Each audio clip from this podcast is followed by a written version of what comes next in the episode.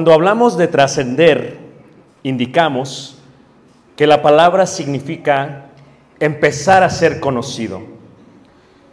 Cuando hablamos de trascender entonces en la idea de la santidad o en la santidad, lo primero que tendríamos que explicar un poco es acerca de qué es la santidad. Y es algo que es muy difícil para nosotros comprender, porque como latinoamericanos o centroamericanos tal vez se nos hace difícil comprender el concepto de lo que es la santidad. Pero quiero empezar con darles un ejemplo de lo que es para los judíos la santidad y cómo la aprendieron ellos de la ley de Moisés y sobre todo de, de Jehová de los ejércitos. En el mes de junio estábamos comiendo en un hotel en Jerusalén y el hotel era totalmente judío. Cuando estábamos comiendo en la mesa, una de las hermanas que iba con nosotros de México sacó una salsa picosa que pica y la colocó sobre la mesa para poderle dar el sabor picante a lo que estábamos nosotros comiendo. Muy similar a lo que se hizo aquí. Se tomaba el chile y se le ponía, ¿verdad?, al pipián, al, al- guisado que se había hecho. Y cuando pasó un judío y observó la salsa, nos empezó a gritar. Y como yo dirigía al grupo, le decía yo al judío, eh, "Slicha, eh, perdónenos, eh, ¿qué está pasando? No me había percatado de la salsa. Y empezó a gritarle a ella y le dijo, ¿qué acaso tú no comprendes que todo lo que hay en esta comida, todo lo que hay en el hotel es, es Kadesh, dice él, es, es apartado, es santo, dice él.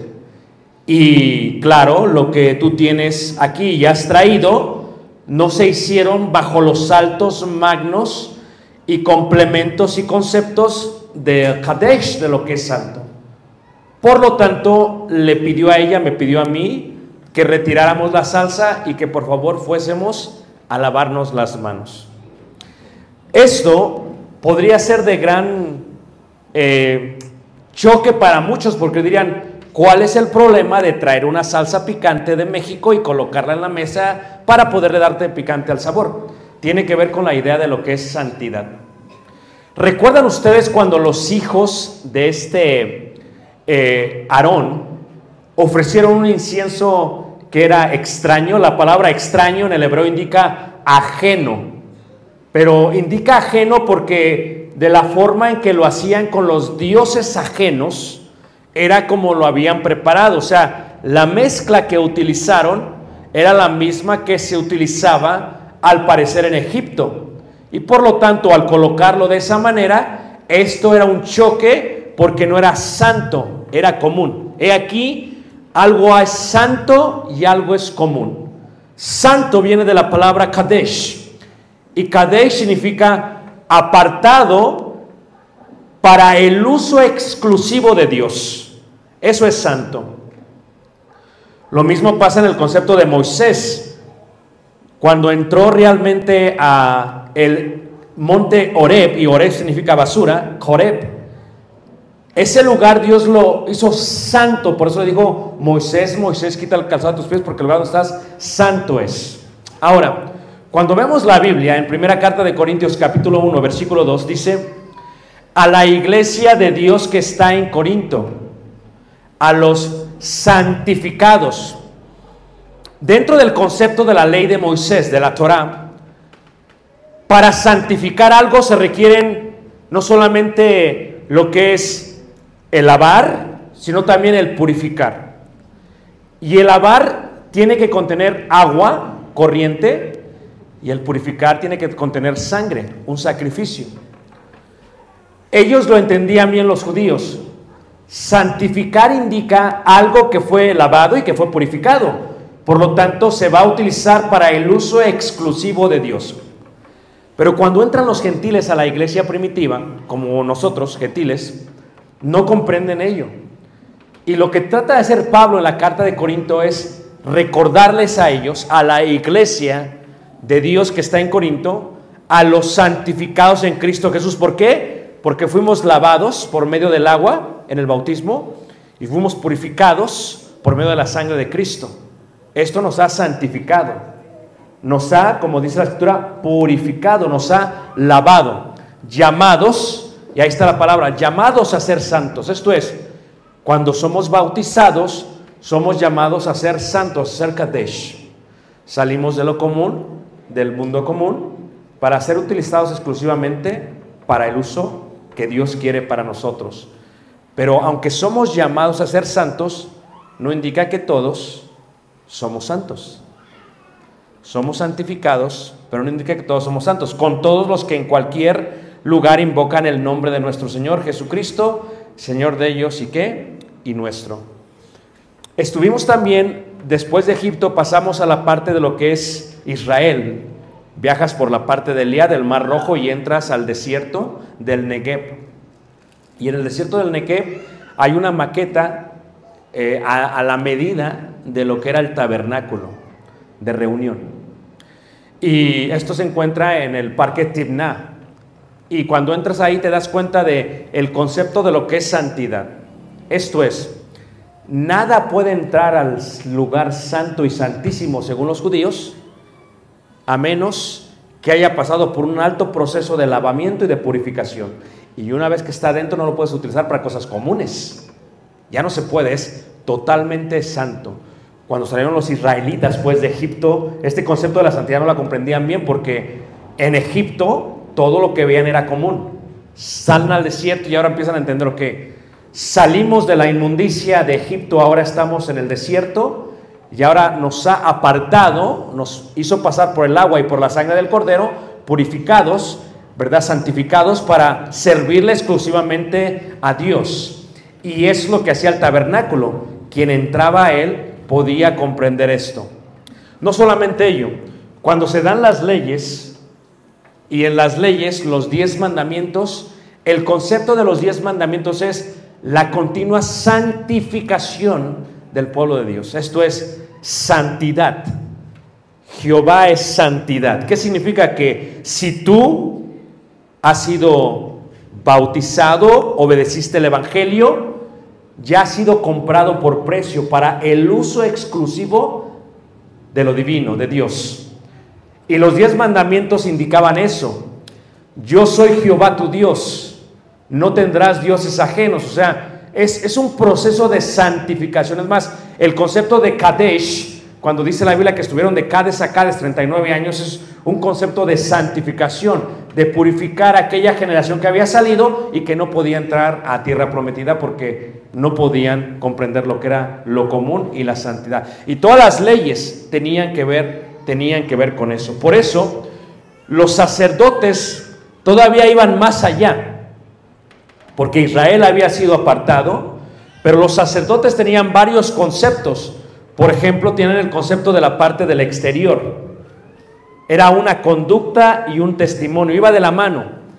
No es necesario solamente ser descendientes de Aarón. Tenemos que guardar los mandamientos para trascender, esto es, para que Él conozca que sabemos lo que Él manda, no como hicieron los hijos de Aarón, que tomaron algo profano e hicieron sacrilegio, colocaron algo del mundo y lo colocaron en el altar del incienso y por eso murieron con fuego, no. Se comprende a través de la conducta de lo que yo hago, trasciendo a lo que Dios quiere. Hacemos todo conforme la palabra lo dice. Y ese era el concepto de la parte del exterior, que no estaban contaminados, que el corte de su cabello era diferente, que la barba no se la podían cortar, que no podían tener tatuajes, ¿verdad? Que no podían profanar, esto es, no podían tomar lo sagrado como algo que no fuera, no podían ser irreverentes, tenían que tomar a una esposa en santidad y tenían que tener una conducta sobre la familia. Pero eso no solamente era en la parte del exterior, tenía que ver con el interior también. En el caso de Aarón, podemos ver que tenía que haber una gran consagración y veremos un momento qué significa eso. No descubriría su cabeza ni rasgaría sus vestidos, no podía tocar muertos, ni siquiera un pariente cercano, no podría salir del santuario y la esposa tenía que ser virgen. Pero no solamente la parte interior, tenía que ver con la parte física, o sea, para poder ser santos, tenías que pasar por varios mandamientos y tenías que guardarlos para ser conocidos por Dios o para trascender en la santidad de Dios. Porque en lo físico tenían que ser hijos de Aarón, pero no podía ser ciegos, ni cojos, ni mutilados, ni sobrados. O sea, era tanto lo que se pedía que la santidad requería un proceso increíble de parte de los sacerdotes. Y no solamente ello, no podían tener ni flujo, eh, lo que le consideran el día de hoy sueños mojados. O sea, era, era tanta la santidad que tenían que procesar todo esto. Por eso se entiende que el judío nos gritara, porque tendemos a mezclar lo común con lo santo. ¿Por qué? Porque nuestra cultura latina es, no hay problema, al rato está bien, al rato lo acomodamos, pero son altamente, altamente estrictos. Y entonces se entiende la diferencia entre los dos conceptos, uno más. El concepto de lo que es el santificar la parte Kadesh y consagrar. O sea, santificar es hacer lo que Dios manda. Consagrar viene de la palabra malei, que significa llenar, cumplir, completar, satisfacer, rebosar. ¿Qué es rebosar? Como los borregos, los machos cabríos, para tomar agua se coloca una tina de concreto, una piedra, se labra, y no toman del agua hasta que el pastor pone el agua dentro de la pila y cuando ellos empiezan a oír el movimiento del agua, se acercan y saben que algo está pasando, pero no la toman hasta el momento en que se desborda de la pila, sale de la pila. Eso es consagrar. Eso es maley. Esto es rebosar. Mi copa está qué? Rebosando.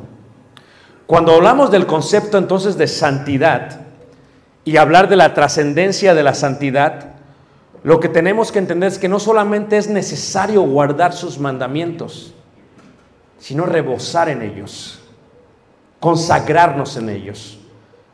Todos hemos sido llamados a ser santos, pero hay muchos que se consagran en el servicio a Dios. Y eso ya requiere más, va un poquito más allá de lo que podemos comprender.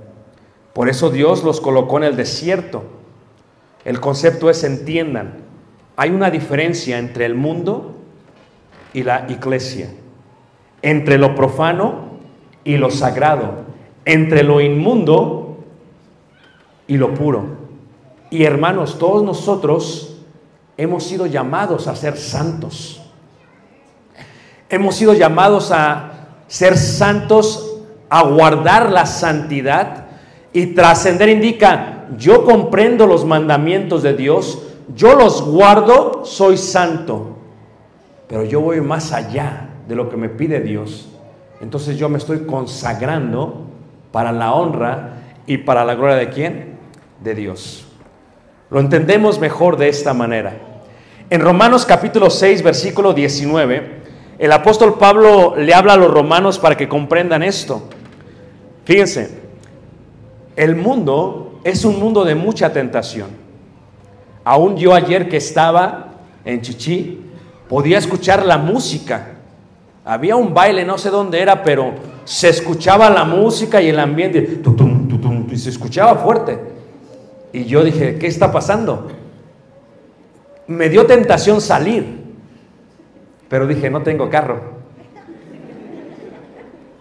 Y ese es el punto. Una cosa es ser primera generación de cristianos y otra segunda y tercera generación de cristianos. Yo ya viví en el mundo. Yo ya me inundé en el baile. Yo ya me emborraché. Yo ya estuve expuesto al mundo. Pero mi hijo, Caleb, y muchos de ustedes que son segunda y tercera generación, crecieron bajo los conceptos de, de la santidad. Sus papás le decían, esto no, y esto está mal, y, y estaban sobre ustedes. Y causa más curiosidad, es más tentación. Cuando yo viví en el mundo, por ejemplo, cuando se hacía un baile, no sé si pasa aquí en Guatemala, llegaba la banda o los que tocaban, o llegaba el DJ, el que colocaba el sonido, y empezaba todo. Las cosas no terminaban hasta el próximo día. Se contrataba al DJ o se contrataba a los músicos, al mariachi, para que me entiendan, y decíamos, ok, ¿cuánto cobran? Cobramos tanto, y era mucho dinero, co- como sus vestidos, ¿me entienden? Cobramos tanto, pero a las 12 nos vamos. Pero a las 12 es cuando comienza el ambiente, decíamos nosotros. ¿Y qué decíamos? Ya se va el mariachi, ya se va el DJ, ya se va. Decíamos que no se vaya. Gritábamos otra. Decía, sí, pero págame más. Y ahí decíamos, ¿quién trae? Y sacábamos todo nuestro dinero y pagábamos con tal de quedarnos una y otra hasta desvelarnos hasta el próximo día. Si tú viviste una vida como yo, mi padre fue alcohólico, comprendo muy bien la vida de una persona alcohólica, no tienen control de sí mismos. Y se pueden gastar todo en el vicio. Y su cuerpo se lo entregan al vicio. Y pueden desaparecerse en la noche y hacerse irresponsables de su familia, porque para ellos la tristeza y las heridas del alma los hacen llevar a hacer eso. Es muy normal para ellos. Es el tipo de vida que viven. Si conoce a alguien que es drogadicto, pasa lo mismo. O alguien que apuesta, pasa lo mismo. El pecado es pecado. Y Dios nos sacó de ello. Si tú comprendes y tal vez eras idólatra como antes, me sorprendió ver la parroquia del centro de Chichicatzenango. Me sorprendió. Porque enfrente hay un altar de incienso. Y eso no es católico, ¿eh? Te lo digo yo que estudio historia. Nunca ves incienso fuera del lugar. Eso es totalmente maya. Hay una fusión de, de la oscuridad con lo que ellos le llaman la luz. Hay una fusión, o sea, no se comprende lo que es profano y lo que es santo. Y si fuiste como yo, servíamos a los dioses de antes y a los ídolos de antes. Pero de pronto Dios nos rescató y nos sacó de ello. Y lo que dice Pablo aquí dice, hablo como humano por vuestra humana debilidad, que así como para iniquidad presentasteis, dice, vuestros miembros para servir a la inmundicia y a la iniquidad. Estos que tú y yo antes servíamos a la iniquidad. Bailábamos, tomábamos, nos drogábamos, hacíamos todo aquello que era inmundicia, que no era común.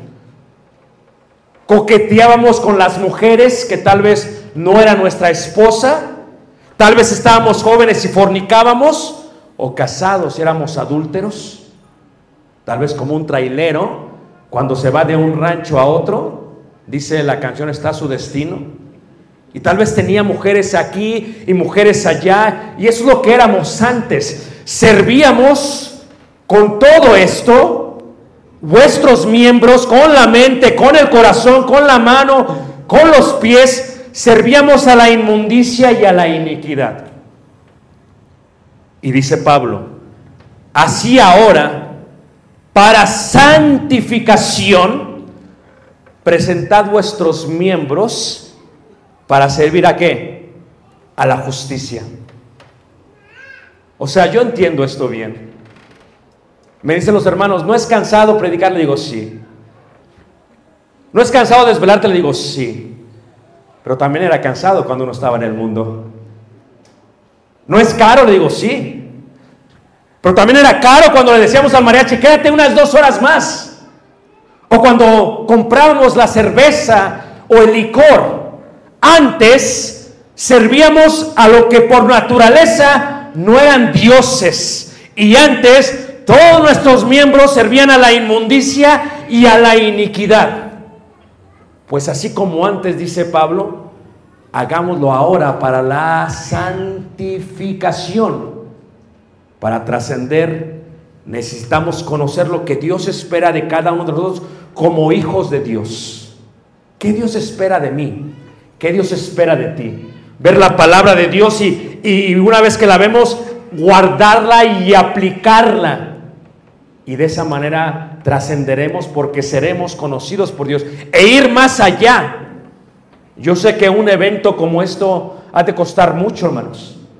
Pero hay hermanos que así como servían a la inmundicia, ahora están dispuestos a dar sus bienes para que tú y yo comamos, para que tú y yo disfrutemos en este lugar. Porque así es que, como lo hicimos antes, lo debemos de hacer qué? Ahora. Pero recuerdan que en el sacerdocio era la parte exterior, pero la parte interior. Es la parte que más me preocupa. Porque en la parte juvenil no se había batallado antes como se está batallando el día de hoy. En los últimos 20 años ha habido una revolución espiritual en el aspecto del pecado, de la inmundicia, de lo común, de lo profano, del sacrilegio. Y es que antes no había así. Y los jóvenes ahora no conectan. Aún los adultos no conectamos. Aún los hermanos grandes de edad que ya tienen también su Facebook no conectan. Porque viven en, en, dos plataformas, en la plataforma física y en la plataforma virtual. Y se llega a pensar que la plataforma virtual no existe. Porque está en algún lugar del mundo, está en la nube. ¿Cuál nube? ¿Quién sabe? En el Internet, ¿dónde? No sabemos. Pero hay tanta profundidad de tinieblas dentro también de los medios. Y este no era el problema antes. Yo platico esto cuando yo era pequeño y quería ver algo impuro en Ciudad de México, tenía que ir al puesto de revistas y decirle al Señor, Señor, me vende una revista ina inapropiada. No, tienes que tener 18 años. ¿Y qué le parecen 1800 pesos? Dice, así, no hay problema el alcance de la iniquidad y de la lujuria tenía filtros y tenía barreras. El corazón es tan importante para la santificación del ser humano. Pero ahora el problema se encuentra en que todo está con el empujón de una tecla y que ya ni la tecla es existente de una pantalla. A mí me preocupa mucho porque los niños, los jóvenes y los adultos tienen un alcance a la inmundicia y al pecado privado, virtual, que no había antes. Y uno no puede trascender en la santidad cuando uno sigue siendo esclavo de qué? Del pecado. La Biblia dice en Proverbios 4:23, sobre toda cosa guardada, guarda qué? Tu corazón, porque de ahí mana qué? La vida. Y es que no se había visto esto antes como ahora. Ahora, eh, y no quiero eh, colocar todo en maldad porque los medios pueden ser usados también para, para- para lo bueno, pero su mayoría son usados para lo malo. Pero por ejemplo, lo que es TikTok, lo que es Facebook, los enlaces y las ligas donde te pueden llevar. El problema con el día de hoy, hermanos, es que hay muchísima basura espiritual. Jesucristo dijo, si alguno codicia en su corazón, ya adulterado en su corazón. Y tú te has puesto a pensar cuántas personas fueron llamados a ser santos, pero el corazón, el espíritu, el interior está totalmente profanado. Sobre toda cosa guardada, guarda tu corazón porque él demanda qué? La vida. Si por un momento pudieras ver tus manos, la pregunta sería, ¿verías sangre en ellas? Esto es, para los judíos entendían que la sangre era vida por vida. Una vez le dice al profeta, tú ve, y si hay alguien que va en mal camino, en un camino inicuo, dice, dile. Si le dices, dice, has lavado su sangre de qué? De tus manos. Pero si no le dices, dice, la llevas contigo. Y este es el problema que tenemos el día de hoy. Muchos de nosotros no hemos comprendido que nuestro cuerpo y sobre todo nuestro espíritu es santo. Que nosotros no podemos ofrecerle a el mundo nuestra mente y nuestro corazón. Que no deberíamos estar viendo cosas obscenas en los medios, porque se puede volver un designio y después se puede volver una qué? Una acción. En, pri- en 2 de Timoteo capítulo 2 versículo 2 dice, huye también de las pasiones que juveniles. Hermanos, el mundo está al revés. Nunca se había visto tanta escena erótica en unas películas o en las series como se ve el día de hoy. Antes teníamos que pagar para ver algo así. Ahora todo está al alcance de tu mano. Y nosotros no podemos ser santos si el Espíritu está inmundo. No podemos entregarnos a Dios, consagrarnos a Dios si esto está mal. Lo que tenemos que hacer es que tenemos que cambiar nuestra mente, nuestro entendimiento, como dice Pablo, renovaos por medio de vuestro qué? Entendimiento hasta el día que digamos, esto está mal, es el día que empezaremos a santificar nuestra vida y sobre todo nuestra mente y nuestro espíritu.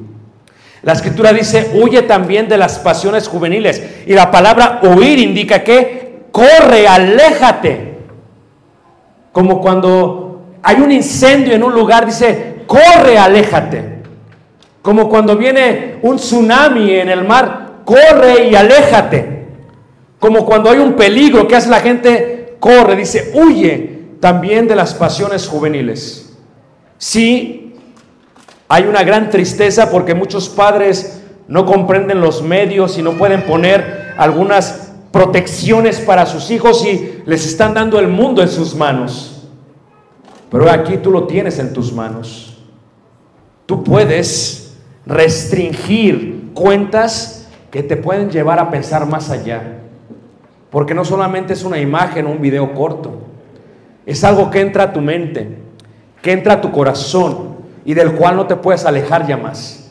Y que empiezas a alucinar y a motivarte y que te puede llevar totalmente a pecar.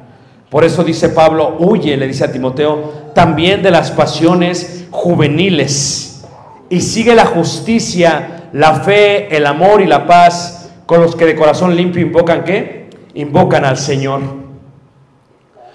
Dice ahí también en primera carta de Corintios 7, uno dice, en cuanto a las cosas de que me escribiste, dice, bueno le sería al hombre no tocar qué?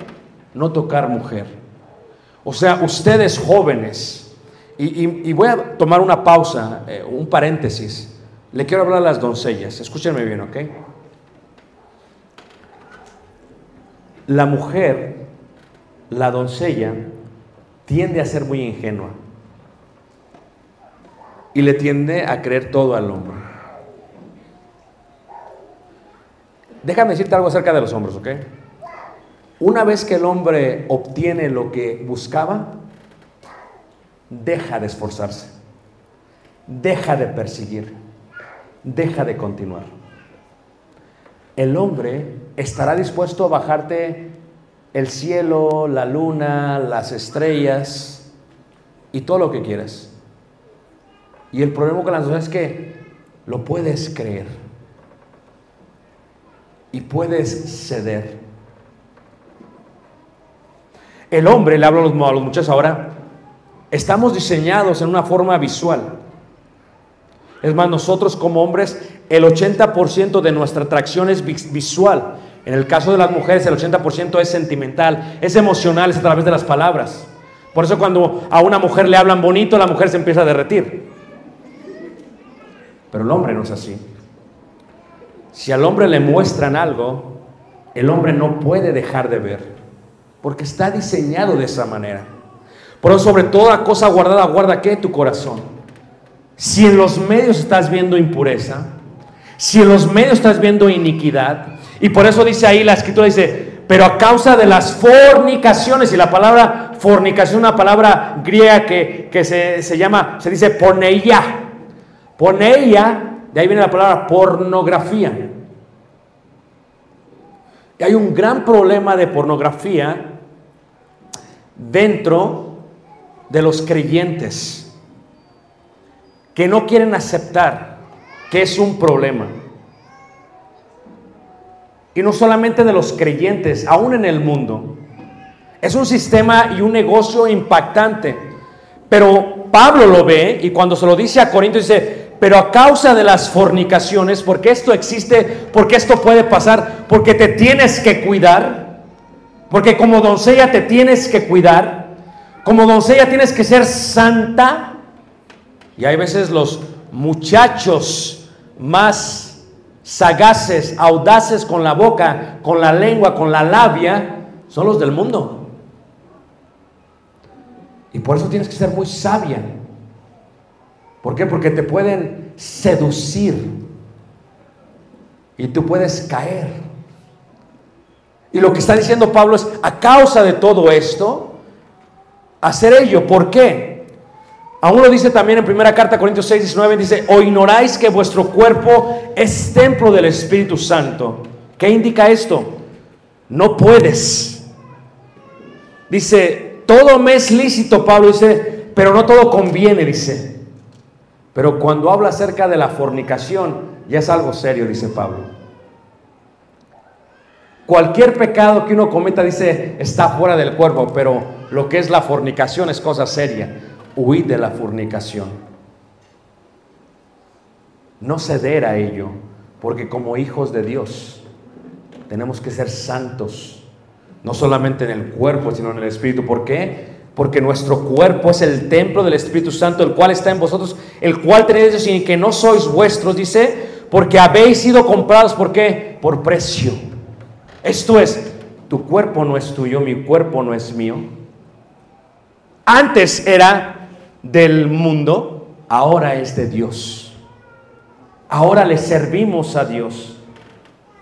Por eso tenemos que tener muchísimo cuidado con los medios, porque primero es un medio, primero es un pensamiento, que se vuelve un sentimiento y después un designio, y el designio se puede desarrollar a una acción. Y cuando un joven o una jovencita, una doncella caen en pecado, hay un gran problema.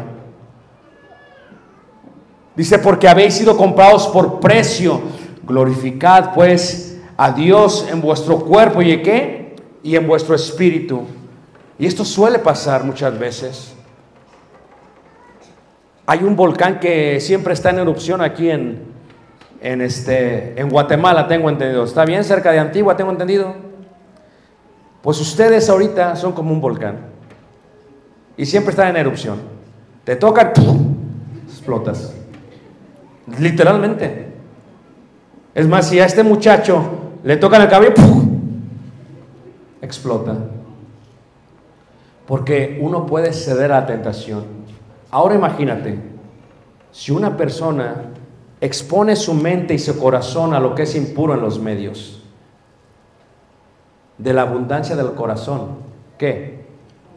Dice, ¿de dónde vienen las fornicaciones y los adulterios? Del corazón.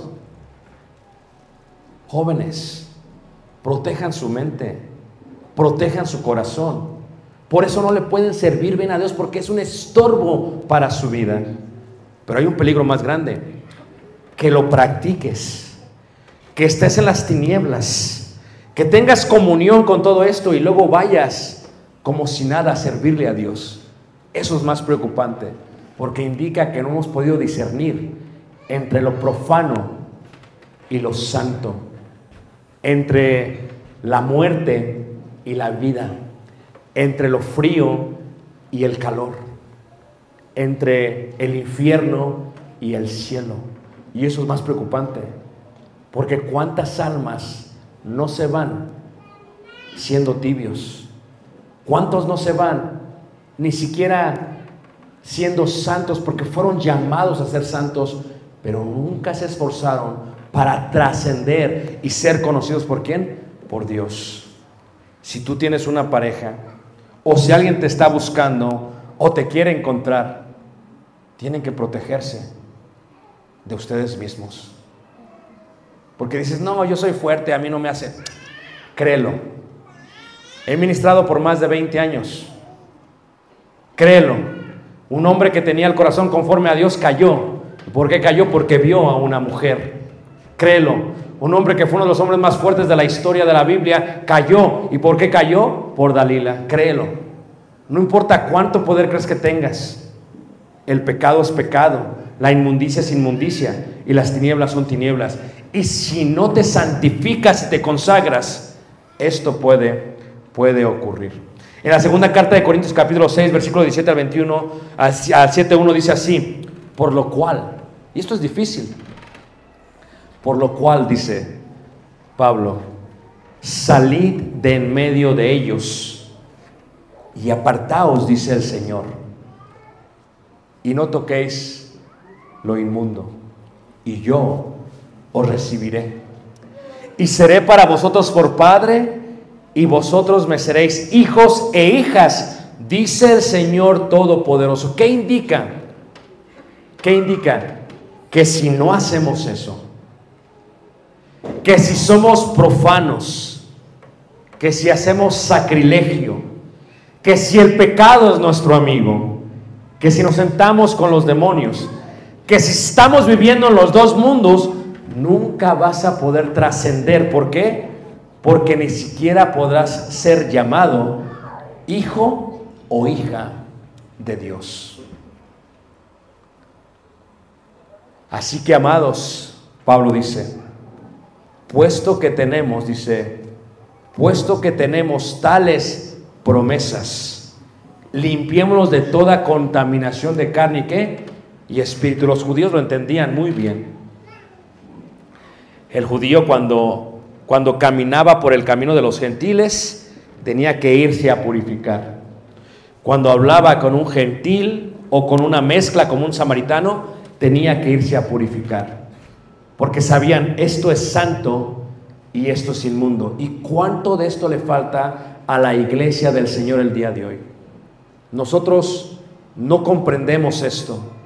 A veces a lo inmundo llamamos santo y a lo santo llamamos inmundo. Y es el gran peligro que hay con nuestra juventud. La vida que estás viviendo en las plataformas virtuales es una vida espiritual también. Los influencers que tienes en las plataformas espirituales lo son también en la vida real. Y el tipo de persona que tú eres es un reflejo de lo que tú haces todos los días. ¿Y esto por qué? Porque no se ha podido llegar a comprender que tenemos que ser santos. Porque Él es qué? Santo.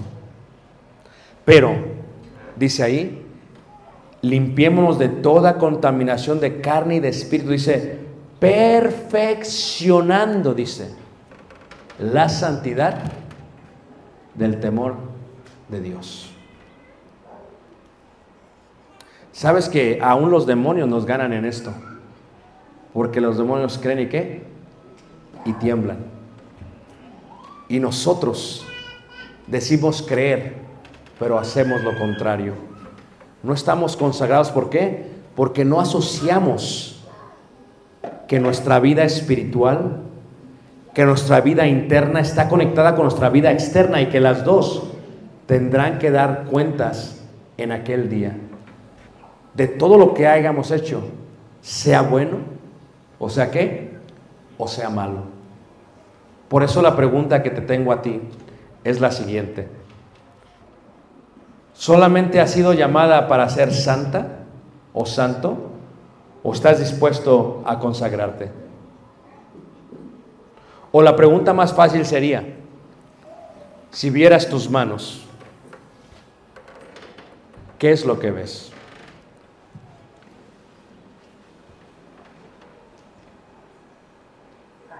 Si vieras tus manos, ¿qué es lo que ves? Esto es, ¿cómo has vivido tu vida estos últimos días, semanas, meses y años? Déjame decirte algo, Dios no puede ser burlado. Todo lo que el hombre sembrare, eso también qué? Cosechará. Pero ¿sabes qué? Tan bueno es Dios, que Dios nos está dando siempre una oportunidad. Tú sabes que cuando Pablo le escribe a los Corintios,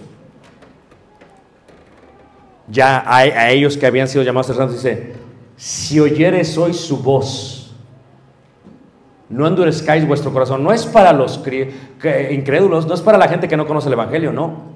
Es para los cristianos. Si oyeres hoy su voz, no endurezcáis vuestro corazón. Y luego dice, porque hoy es día de qué? De salvación. Pero si ya somos salvos, ¿por qué es día de salvación?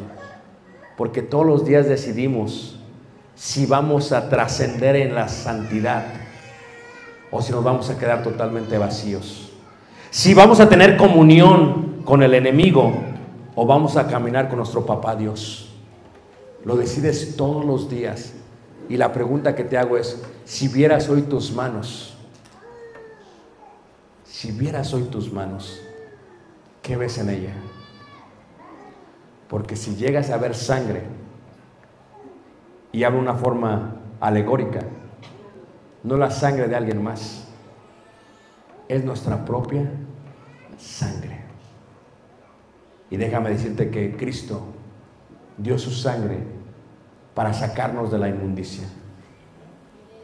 Dio su sangre para sacarnos de este mundo y para que sirviéramos exclusivamente al Señor.